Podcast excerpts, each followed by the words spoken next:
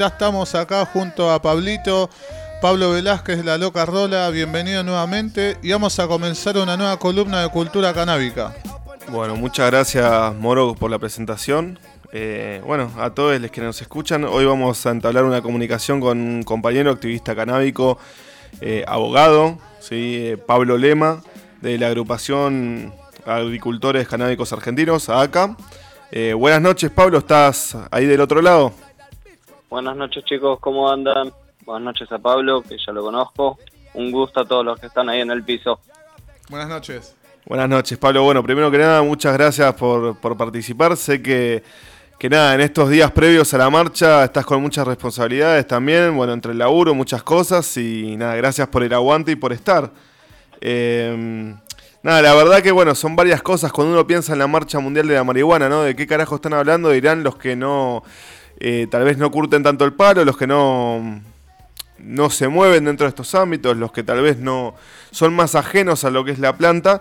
Y bueno, quería hacer una recapitulación y hablar más que nada con alguien que sabe más que yo, que tiene más experiencia que yo. Así que bueno, eh, llegado el momento, aprovecho y te pregunto, ¿hace cuánto, Pablo, que, se están celebrando, que se están realizando, mejor dicho, este tipo de jornadas, la marcha mundial? Eh, bueno, acá en la Argentina, ¿no? Y bueno, en, en muchos lados, ¿no? La realidad es que es un tema muy interesante y remontaría a una investigación antropológica y científica de desde cuándo en Argentina los ciudadanos defendemos nuestros derechos y creo que desde siempre. Ahora, respecto de la marcha, por lo que tengo entendido, sería la número 23 que se realizaría en mayo. La número 23. 23, porque estaba el debate si era la número 15, 16, ¿no? Exactamente, hay muchos debates, pero porque en realidad las primeras no se realizaban en la Plaza de Mayo, sino se realizaban en la en el planetario. Ahí va. Entonces se hacía una marcha simbólica alrededor de lo que era el planetario y se hacía un encuentro ahí. Y con el devenir del tiempo se empezó a hacer la marcha hacia el Congreso, porque los miércoles, de hecho la agrupación a la que pertenezco, se empezaba a juntar todos los miércoles durante los mediodías y las mañanas entonces, un centro punto neurálgico siempre fue reclamar donde lamentablemente tuvimos la sanción de la ley 23737. Entonces, a partir de ahí fue que se empezó a realizar los reclamos hacia el Congreso, ¿no? Estamos hablando de aproximadamente unos 15 años. Contame, Pablo, ya, que, bueno, lo mencionábamos vos también, eh, Contanos un poco, por lo menos una introducción y comentanos eh, qué, es, qué saca, qué es la agrupación agricultores canábicos argentina, dónde están, cómo, cómo trabajan, cómo se manejan. La organización en particular tiene una base de trayectoria política de más de 12 años, en la cual nos siempre estuvimos sobre todo desplegados en la calle, en el territorio de la ciudad de Buenos Aires, pero también colaborando y ayudando a muchas personas de la provincia de Buenos Aires. La realidad es que estamos en un momento en el cual estamos haciendo una, una reestructuración y estamos intentando mutar a lo que viene justamente el debate de mañana, que es el proyecto de ley del marco regulatorio del cannabis industrial y el, del cáñamo industrial y del cannabis medicinal. Estamos justamente en muchas de las organizaciones, asociaciones, que venimos hace muchos años, muchas de ellas tratando de integrarnos a este nuevo sistema normativo y avanzando en los derechos, ¿no? Cuando decís adaptarnos, eh, decís volcarte a la figura, por ejemplo, de lo que es una cooperativa. Exactamente, o cooperativa y sobre todo intentar eh, conquistar nuevos derechos a partir de los pocos de los pocos eslabones que permite el Estado. Recordemos que todavía nosotros estamos en un marco de ley penal en el cual si uno hace una figura de lucro a partir del uso de la sustancia, esto es un delito. Entonces, lo que se viene a salvaguardar y a partir del marco regulatorio con el ARICAME, que sería la agencia de control gubernamental y quien va a expedir estas licencias, lo que se trata de empezar a hacer es un fin legítimo. Es decir, va a haber un aspecto de lucro, se va a empezar a generar plata, pero con un control debido por el Estado, con una licencia emanada del Estado y por el otro lado con ciertos requisitos que hay que cumplir. por suerte en cierto punto se avanza legislativamente en derechos, pero seguimos todavía con personas privadas de libertad o procesadas por tener 50 semillas en su casa. Bueno, con respecto a eso yo te quería consultar, ¿no? En un momento pensaba, ¿no? La gente dice marcha mundial de la marihuana, ¿cuál es por qué, no? O sea, ¿qué, es importante, no es importante? ¿Cuál es la urgencia de esto? Hay gente que dice, bueno, pero ahora está el reprocan, gente que está más tranquila, pero bueno, eh, hay gente justamente que no puede esperar, ¿no? Y estamos hablando de la gente que está privada de su libertad o mismo cualquiera de nosotros el día de mañana, si tiene la mala suerte o la mala situación de que le vienen a patear la puerta eh, y justamente, bueno, lo quieren penalizar bajo lo que es esta ley nacional, la 23737, eh, la ley de estupefacientes. Nunca se sabe qué puede pasar el día de mañana, no hay que olvidarse de la gente que ha sido acusada o encarcelada, privada de su libertad de de forma, si se quiere, injusta, o tal vez em, bajo argumentos un poco arcaicos para lo que es la conciencia del mundo hoy en día, para lo que está pasando en todos lados, ¿no? En ese sentido, em, me parece que es fundamental seguir reclamando. Estamos en un momento, eh, quiero creer, quiero creer un momento bisagra, ¿no? En la que vemos todo lo que va pasando en países vecinos, en distintos lugares. Y bueno, me parece que Argentina se merece una, una modificación de ciertas leyes, particularmente la reforma, si no se puede derogar, aunque sea modificación inmediata de lo que es esta ley eh, de estupefacientes, ¿no, Pablo? Eh, ¿qué, dirías vos? Es muy particular lo, lo, lo, que comentás, Pablo, porque de hecho nosotros, el Estado argentino, eh, a través de su historia, siempre ha imitado modelos al respecto de, por ejemplo, lo que es política de drogas, la Argentina no está exenta de una corriente de prohibicionismo donde Estados Unidos, a través del diseño de diferentes políticas de drogas, prohibió sustancias como el cannabis, generando todo el mercado paralelo. Hoy día, en, en el propio Estados Unidos, tenemos un proyecto de ley, de, de ley federal, que se vuelva legal el cannabis, donde ya tienen más de 18 estados donde es hay algún tipo de marco regulatorio o es legal el cannabis. Entonces, en Argentina estamos cada vez más cerca de esto. Pero por el otro lado, hoy mismo, hoy mismo, hace un rato, había otro caso con una persona que tenía reprocan que estaba siendo allanada. Y de la marcha pasada a esta marcha, cientos de casos con personas con reprocan allanados, violentados en la vía pública, violentados en las rutas. Entonces, tenemos que parar con la locura de la violencia institucional, hay que empezar realmente a hacer una capacitación. Vamos en ese norte, pero todavía falta mucho.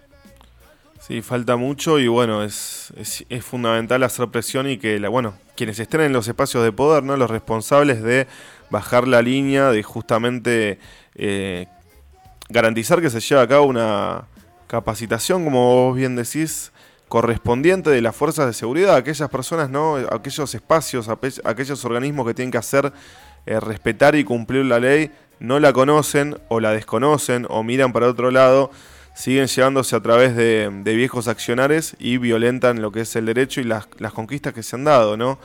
E incluso, eh, Pablo, sí. el ReproCan es una ley nacional, la 27350 es una ley nacional y realmente hoy día tener ReproCan depende mucho de la provincia en la que uno esté y por la que uno circule.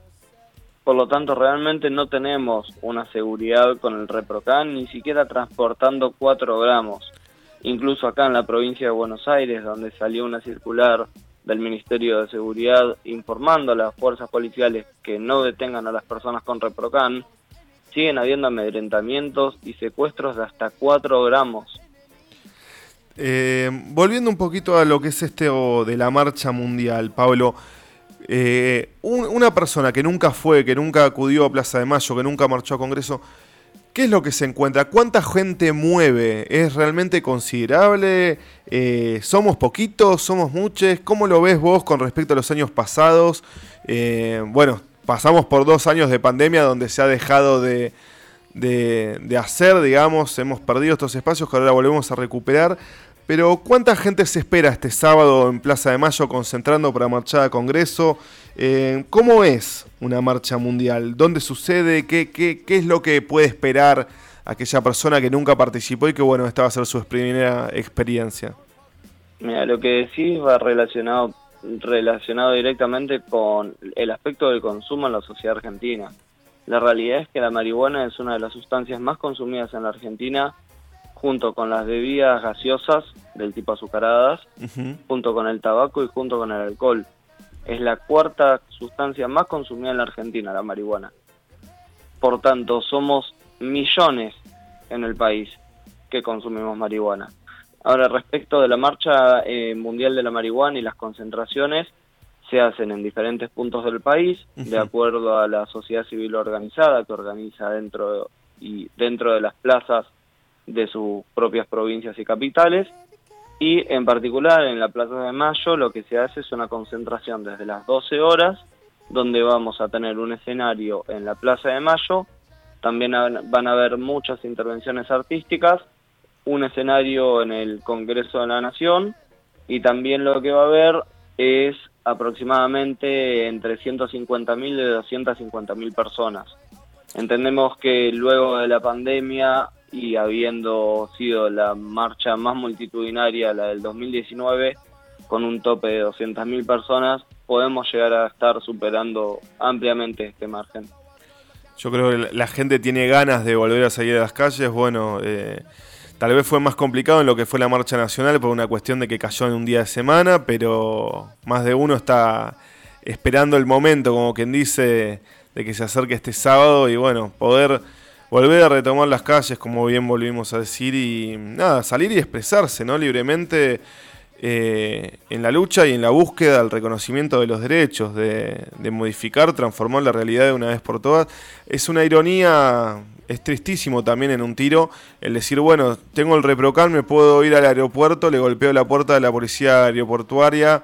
Eh, viajo con un frasco de 40 gramos, pero si tengo la mala suerte que me pararon en la ruta o el rati que me paró en mi barrio ignoro la ley, capaz me comí un garrón por tener 5 gramos. O sea, vivimos en un, en un estado de contradicciones eh, desde lo institucional para acá. Terrible. Con procesos federales increíbles por tener 40 o 80 semillas, cuando el propio INASE, para que vos hagas el registro de, criadero, eh, que hoy día hay una resolución del Ministerio de Agricultura, Pesca y Ganadería que en consonancia con este ente que es el INASE, permite la registración de hasta 100 semillas.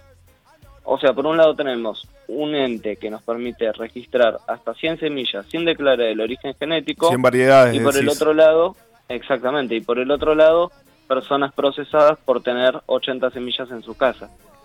Sí, sí, la verdad que bueno. Hoy eh, día estamos en esta situación, por lo tanto, también es importante destacar que, a diferencia de otras marchas, entendamos que las primeras marchas fueron muy rudimentarias, fueron de personas organizadas, tratando de llevar un sonido, hacerse escuchar, pero a medida que pasa el tiempo y que avanzan estos derechos y estos avances legislativos, como puede ser incluso el debate que se va a dar mañana y esperemos que sea ley, está empezando a haber intereses, intereses diferentes y no está mal que así suceda.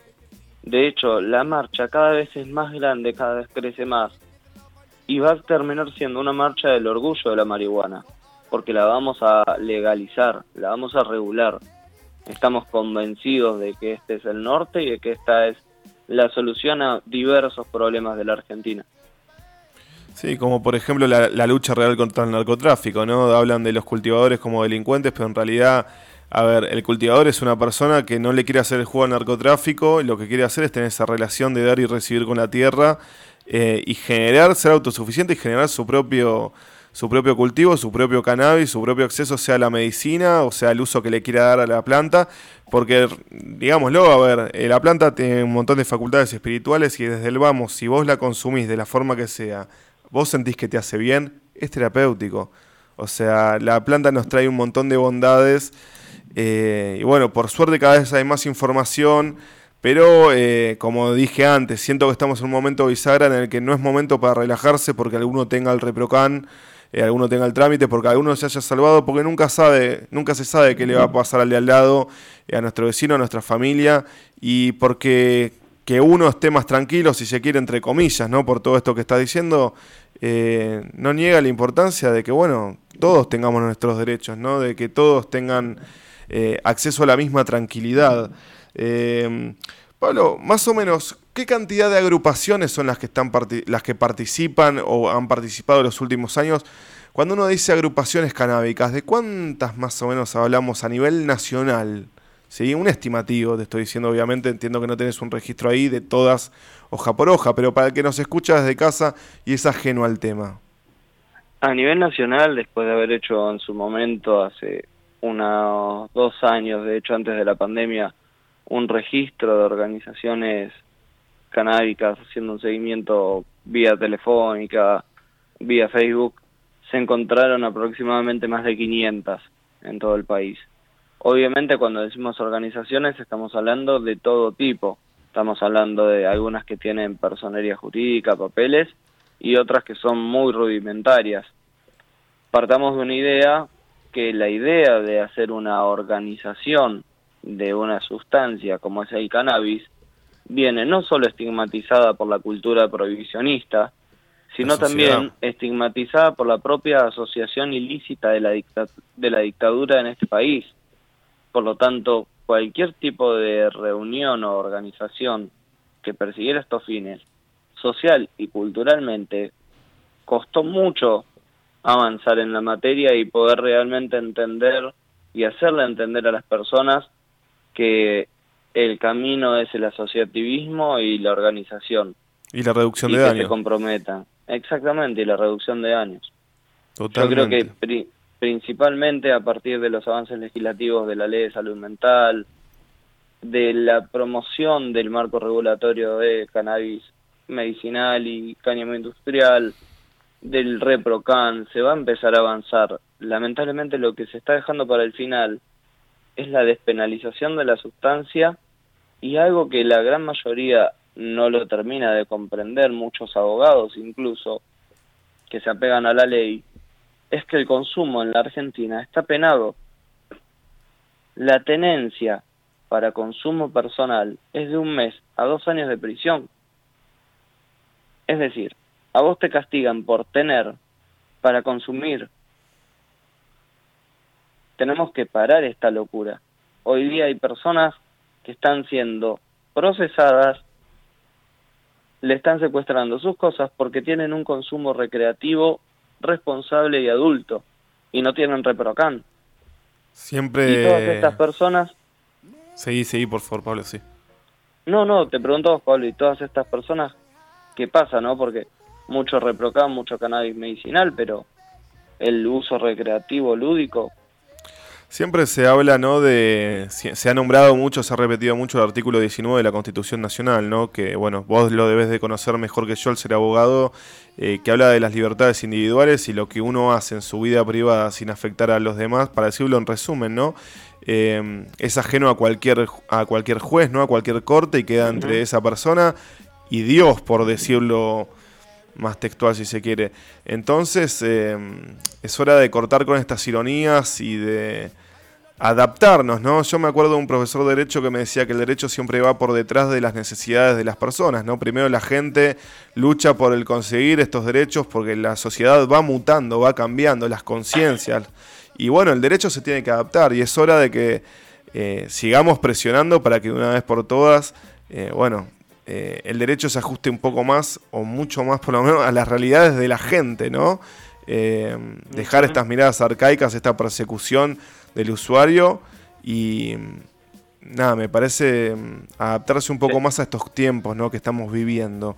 Eh, por último, Pablo, Pablo decime incluso para sumar a lo que vos decís, el artículo 19 es muy importante, pero el artículo 18, que habla de la inviolabilidad del domicilio, es más importante. Todo lo que pase dentro de tu domicilio es inviolable. O sea, no pueden ingresar a tu domicilio. No, no deberían, pero las malas prácticas, la verdad que, eh, vuelvo a repetir, muchas veces quienes tienen que hacer cumplir, ¿no? y obviamente respetar las leyes no las conocen, o bueno, justamente mm, hacen lo que les conviene cuando les conviene. Y bueno, eso habla de, también de la falta de seriedad de, ciertas instituciones y bueno, eh, hay un montón de cosas para hacer, eh, pero bueno, vamos de a poco con lo que se puede. Plenamente, Pablo. ¿Cómo? Coincido plenamente. Pablo, para no hacerte lo más extenso, sé que ya se, se nos fue a altas horas de la noche. Uno, te quiero consultar, ¿no? Porque de repente puede llevar a la confusión, uno va por las redes sociales y se puede encontrar de repente con distintas gráficas que convocan a la misma marcha. Eh, y hay como, no sé, se, eh, se, habla como de dos marchas. ¿Cómo es el tema, Pablo? Bueno, eso es, es muy sencillo de explicar después de todo lo que charlamos. Como te comentaba, mañana se va a votar en diputados el proyecto de ley de, del marco regulatorio del cannabis medicinal y el cáñamo industrial por el otro lado también tenemos el avance del ReproCan y esto entraña diferentes intereses económicos y políticos. De la misma manera que la marcha en sí es un reclamo por los derechos humanos y la reivindicación de los derechos de todas las personas que han sido masacradas por esta ley. Por lo tanto, la jornada en general del 7 de mayo en todo el país, porque no es solo en la Plaza de Mayo, que en realidad lo que está sucediendo, claro, lo que está sucediendo es que en la ciudad de Buenos Aires se está viendo una convocatoria en un horario y otra convocatoria en otro horario, pero esto es parte de la masividad del evento que tiene una ciudad una ciudad tan gigantesca como la ciudad de Buenos Aires, que tiene 3 millones de habitantes, rodeado de todo lo que es el AMBA, que tiene muchísimos millones más. Por tanto, en realidad, a nivel país, lo que se está generando es una jornada de reclamo de reivindicación de derechos y no importa el horario en sí, sino que ese día se marcha en todo el país. Si hay organizaciones y provincias que marchan más temprano o más tarde, también es bienvenido y bienvenido sea que puedan todos marchar y salir todos a reclamar por el derecho de fumarse un porro y estar tranquilos y no estar pensando en reprocan, no reprocan, estar tranquilos. Se me vence, no se me vence. Eh, Exactamente. Bueno, Pablo, la, realidad es que yo no puedo estar más de acuerdo eh, con esto que vos expresás. Eh, y es fundamental que más allá de tal vez ciertos intereses, más allá de las diferencias que podamos tener, no perder el eje sobre las cosas en las que estamos de acuerdo, sobre la lucha que se está llevando a cabo, sobre los derechos que queremos conquistar y bueno, celebrar que mal o bien más diferencias o más similitudes, pero que estemos todos en la calle y bueno, con, un objetivo o varios claros, que bueno, justamente eh, invitamos a todos eh, que quieran ver, eh, gente más comprometida, menos comprometida, gente más enterada de la causa, gente que tal vez nunca ha estado, nunca ha participado de estas movilizaciones, pero que les llama la atención, que quiere conocer, es un espacio totalmente mm, sano, donde va a haber mucha información, vos lo dijiste, espacios culturales, actividades culturales, escenarios, música, nada, de todo, la realidad invitamos a, todas las personas, a todos, a todas, a todes, a que salgan a la calle, se acerquen eh, muchos que, muchos que siguen adentro del closet, bueno, es hora de salir y el momento es ahora, ¿sí? Eh, el presente y para adelante.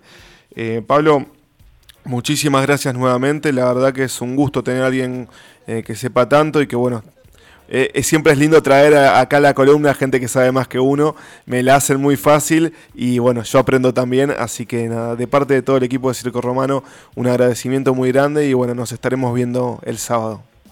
Bueno chicos, muchas gracias, los vamos a estar esperando. Recuerden que el horario que Agricultura, Agricultores Canábicos Argentinos estamos convocando es a las 12 horas la concentración y a las 16.20 vamos a realizar la marcha prendiéndonos el de las 4.20 mientras empezamos a marchar. Así que va a ser una gran jornada de reclamo para fumarse uno frente a la Casa Rosada y uno frente al Congreso, solo para estar tranquilos y disfrutar.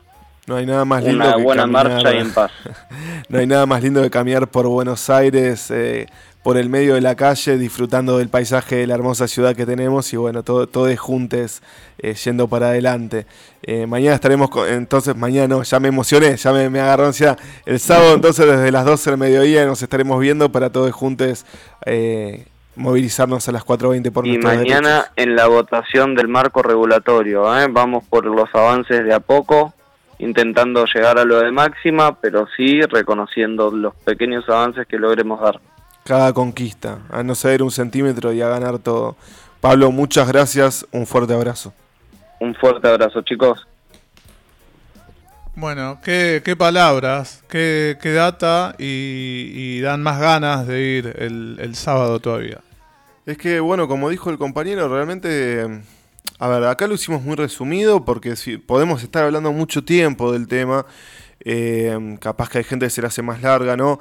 Hay un montón de, puntos, de ejes eh, que justifican el reclamo de por qué se pide derogar o modificar la ley nacional 23.737, eh, la ley de estupefacientes que nos pena, que nos condena, que nos persigue, que nos mete miedo, eh, que juega con el terror, ¿no? Con ese miedo que te patea en la puerta, ese terror ya que hace décadas, por suerte, que fuimos dejando atrás, pero bueno, hay que seguir teniendo memoria y, y nada, es fundamental la lucha por los derechos, es fundamental abrir la cabeza, es lo que hablamos en las distintas columnas, ¿no? Em, por suerte la información eh, nos echa otras cifras, hay otros datos, hay otro manejo, otra difusión de información en el mundo, sabemos todas las bondades que la planta nos puede traer y también sabemos que, o sea, loco, a ver, vivimos en una sociedad donde, vamos a ser francos, ¿no? A mí me encanta la cerveza, pero el alcohol es una de las causas, una de las mayores causas de muerte por accidente de tránsito en nuestro país. El tabaco te lo venden, está bien, legalmente no se le puede vender a, a menores de 18 años, pero me ha, me ha, pasado toda la vida de acceder a un kiosco y que no me pidan documento. Una sola vez, en muchos, muchos años, siendo menor de edad queriendo comprar eh, cigarros, me pasó que me pregunten cuántos años tengo. Entonces vivimos en una sociedad que naturaliza eh, ciertas cosas o se hace la boluda a pleno. Eh, bueno, acá se está llevando gente en cana, hay gente que la está pasando muy mal.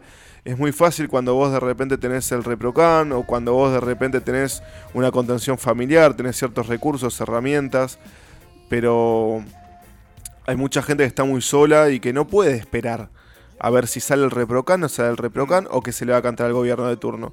Es hora de, que bueno, la realidad se ajuste a nuestras necesidades. Veo, Pablito, no, sé si te va a dar el tiempo. Tenés la tablet ahí a mano con, con resaltador verde, cual estudiante. No sé si nos querés ahí compartir algo de tu texto. Es que bueno, la realidad es que vengo, vengo de estudiar. vengo de la escuela, vengo, de la escuela y sos un estudiante. Usamos, usamos las herramientas. No, la idea también era hacer hincapié en algunas cuestiones a tener en cuenta con respecto al cultivo invernal. O sea, si bien la temporada más. La temporada más explotada, voy a decir, eh, a nivel cultivo en exterior es la de primavera-verano. Eh, habemos quienes nos seguimos tirando y, y experimentan con lo que es el cultivo invernal que comienza en otoño, que transcurre durante el invierno y que generalmente es una etapa que termina previo o en el momento justo en el que se inicia la primavera, ¿no? Es un tema que, una columna, bueno, es una temática que ya hemos tocado en esta columna, pero está bueno por el momento que estamos viviendo, eh, tal vez retomarlo. Eh, no sé cómo lo ves, Moro. No sé si, si querés que lo dejemos picando. ¿Tenemos cinco minutos, Dieguito? Cinco minutos tenemos, sí. Bueno, algunos, algunos consejillos eh, para nuestros cultivadorjillos. eh, si vamos a cultivar en exterior, lo que tenemos que tener en cuenta es que estamos en una temporada que es más propicia para la floración. ¿Por qué? Porque la planta mueve su metabolismo en base al fotoperiodo. Nosotros movemos, vivimos nuestros días en base a las horas de luz. A qué hora nos levantamos, a qué hora nos acostamos, vivimos de día. Digo vivimos entre comillas, ¿no? Un paréntesis. habemos animales más nocturnos que otros. Voy a hacer comentarios. Pero, pero bueno, generalmente la vida diaria la, la desenvolvemos de día. Lo que mueve el metabolismo de la planta, lo que la planta le va a decir para qué lado ir, no son las horas de luz, sino las horas de oscuridad total y continua. ¿sí? Las horas, ¿sí? Cuando hablamos de fotoperiodo hablamos de horas de exposición a la luz y a la oscuridad. Estamos en un momento en el que gente está cosechando las plantas, estamos cosechando las plantas. ¿sí? Entonces, si queremos encarar un cultivo, el cultivo de otoño-invierno generalmente se arranca desde finales de, de marzo, en realidad. Ya estamos un poquito tarde, pero se puede y hay muchos que seguro salieron en marzo, en abril. Em, ¿Qué pasa? Si bien el fotoperiodo es propicio para floración, La planta no puede florar inmediatamente en 5 minutos. La planta para empezar a florar tiene que alcanzar la madurez sexual. Y para eso tenemos un changüí de entre unas 3 semanas, em, unas 3 semanas, un mes. ¿sí? La planta tarda entre 30 a 45 días en, en alcanzar la madurez sexual.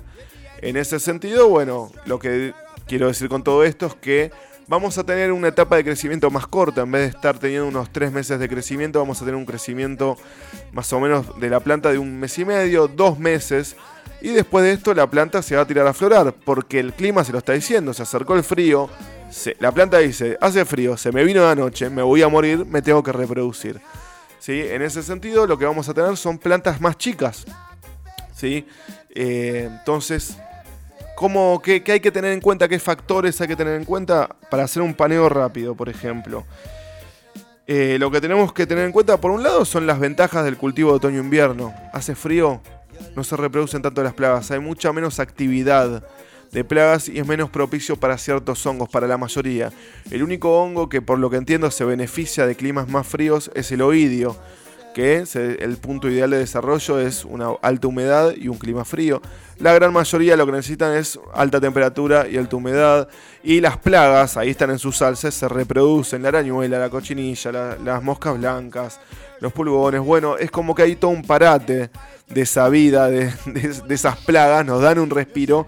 Y bueno, en ese sentido tenemos más cintura como para jugar es importante aún así tener cierta prevención con insecticidas ecológicos, en especial eh, en estos días que todavía no está haciendo tanto frío. Estamos entrando en el umbral del tiempo fresco, pero no es tanto. Así que a no dormirse, usar preventivos cada 10-12 días, insecticidas ecológicos, teniendo en cuenta que si bien es menos propicio, no nos vamos a dormir en los laureles.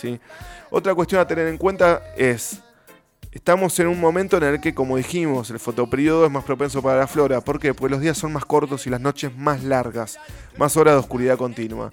Días más cortos, menos exposición a la luz. La planta necesita el sol directo, la luz para hacer una buena fotosíntesis y después darnos tener una buena floración, darnos unos buenos frutos, unas buenas eh, flores, unos buenos cocos, como nos gusta decir. Entonces, si tenemos menos horas de luz, ¿qué tenemos que apuntar? Cultivas en exterior, elegí bien el lugar donde vas a poner tu planta. Hay menos horas de exposición a luz. Trata de ubicarlas en el lugar, más si después las vas a poner en el suelo. Trata de ubicarlas en el lugar en el que más horas de luz directa lleguen. ¿sí? No solamente la claridad. Esto va a servir para aclimatar un poco las plantas, templar un poquito más, que no la pasen tan brava con el frío. Otra cuestión, hay cambios, hay muchos cambios de temperatura entre lo que es el cultivo de interior y el cultivo de exterior. Si vos querés tener las plantas afuera, ¿sí? Y las vas a germinar en interior, dejalas un tiempito, si querés germinarlas en interior, pero cuando ya el brote salió, cuando los cotiledones se asomaron por la tierra, cuando ya tiene algunos nudos, está bueno empezar a hacer el traspaso y tratar de criarlas afuera, si es que las vamos a tener afuera. Una cosa es que vos tengas un quincho, un invernadero y vas a ser el lugar donde van a estar, jamón. Ahora, si vos querés sacar las plantas afuera, irlas acostumbrando desde chicas para que ganen cierta resistencia. Los primeros estadios del brote, los primeros nudos, tal vez es un momento más delicado, en el que la planta todavía está en un desarrollo más temprano, inicial, vamos a decir. Pero una vez que la planta ya se asentó, que tiene algunos nudos, bueno, empezarla a pasar de forma progresiva afuera o al lugar donde va a quedar definitivamente para que se acostumbre al clima en el que se va a desarrollar. No nos olvidemos que cada vez va a ser más frío.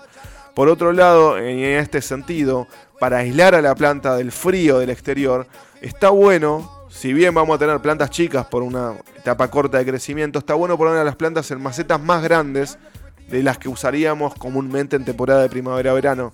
¿Por qué? Porque toda la cantidad de sustrato que esté entre el sistema radicular y el exterior, toda esa cantidad de sustrato que uno dice, no, desperdiciás porque es una planta chica. No, no desperdicio nada. Me sirve como aislante. Si en algún momento hiciese mucho calor, bueno, me contendría el sistema radicular y en estos momentos de mucho frío, bueno, va a ser que no sea tanto el frío que sufren las raíces y por ende va a tener mayor resistencia. La planta va a estar un poco más cómoda. En ese sentido, menos exposición solar, menos temperatura. No nos zarpemos con los riegos. Reguemos lo justo y lo necesario. Tenés una planta chica en, un tacho de 100 no mojes todo el tacho de 100, no mojemos todo, no inundemos todo el tacho de 100, Porque las raíces no llegan a los extremos, no llegan abajo. No tiene sentido. Reguemos centralizado alrededor de la parte más central, donde va a estar ocupando eh, la planta y donde las raíces se van extendiendo. Y dejemos los bordes más secos para cumplir esta función de aislante. Y no generar un exceso de humedad al pedo, porque va a tardar más en evaporarse el exceso de humedad en el sustrato, la planta menos va a tomar y podemos seguir teniendo problemitas de hongos en el suelo. ¿sí? Estas cosas son importantes, ¿sí? no zarparse con los riegos, regalen lo necesario. Y si nos podemos armar un invernadero, un espacio de cultivo, con tela plástica, como puede ser el agrotileno, polietileno de 150 micras para arriba, 150, 200 micras, bueno, genial porque si bien acá en la ciudad no es tan común, hay zonas donde están el rocío, la escarcha se da, las heladas son una realidad. Entonces, bueno, mientras más resguardo podamos hacer eh, cierta contención eh, para la planta, garantizando una circulación de aire, porque la planta lo necesita, eh, bueno, mientras más la podemos cubrir, reparar con un material transparente que permite el paso de la luz, parece una pavada, pero vamos a hacer como una especie de contención va a haber una diferencia de grados, va a, haber una temperatura más templada y esto va a favorecer el desarrollo de la planta. ¿sí? Estos son algunos consejerijillos que le dejamos para el cultivo invernal. Hay una columna, si no me equivoco, está subida en circoromano.com.ar. Pueden entrar a la sección de columnas. Les recomiendo todas las columnas porque la verdad que los compas de programa hacen cosas muy interesantes. Pero para lo que el tema se refiere, entran a la columna de cultura canábica y se pueden poner a ver las culturas, eh, las, culturas, las columnas pasadas y encontrar más información con respecto al tema o directamente escribirnos a nuestras redes. Y también Mercado Shop, buscan ahí la loca rola, es así es eh, lalocarola.mercadoshops.com.ar o nos pueden encontrar en Instagram como la locarola, y nos pueden encontrar en Twitter, que la verdad que lo uso para difundir información. No me escriban porque no lo sé usar y nos van a poder encontrar en nuestra fanpage de Facebook que es eh, La Loca Rola, así a secas. Eh, hoy por hoy es todo formato online. Cualquier consulta más allá de lo comercial, como le digo a todos mis clientes, a mí lo que me gusta es acompañar en el cultivo eh, ayudar a que la gente no se coma los palazos que ya se comió uno, que a todos nos vaya bien. Y bueno, cuando me pregunten algo que desconozcan, lo averiguaremos juntos, ¿no? Ahí ya saben todas las vías, la loca rola, todos los productos que necesiten, artículos para el fumador, eh, todo lo que necesiten para el cultivo, así que ya saben, y algunas cositas más.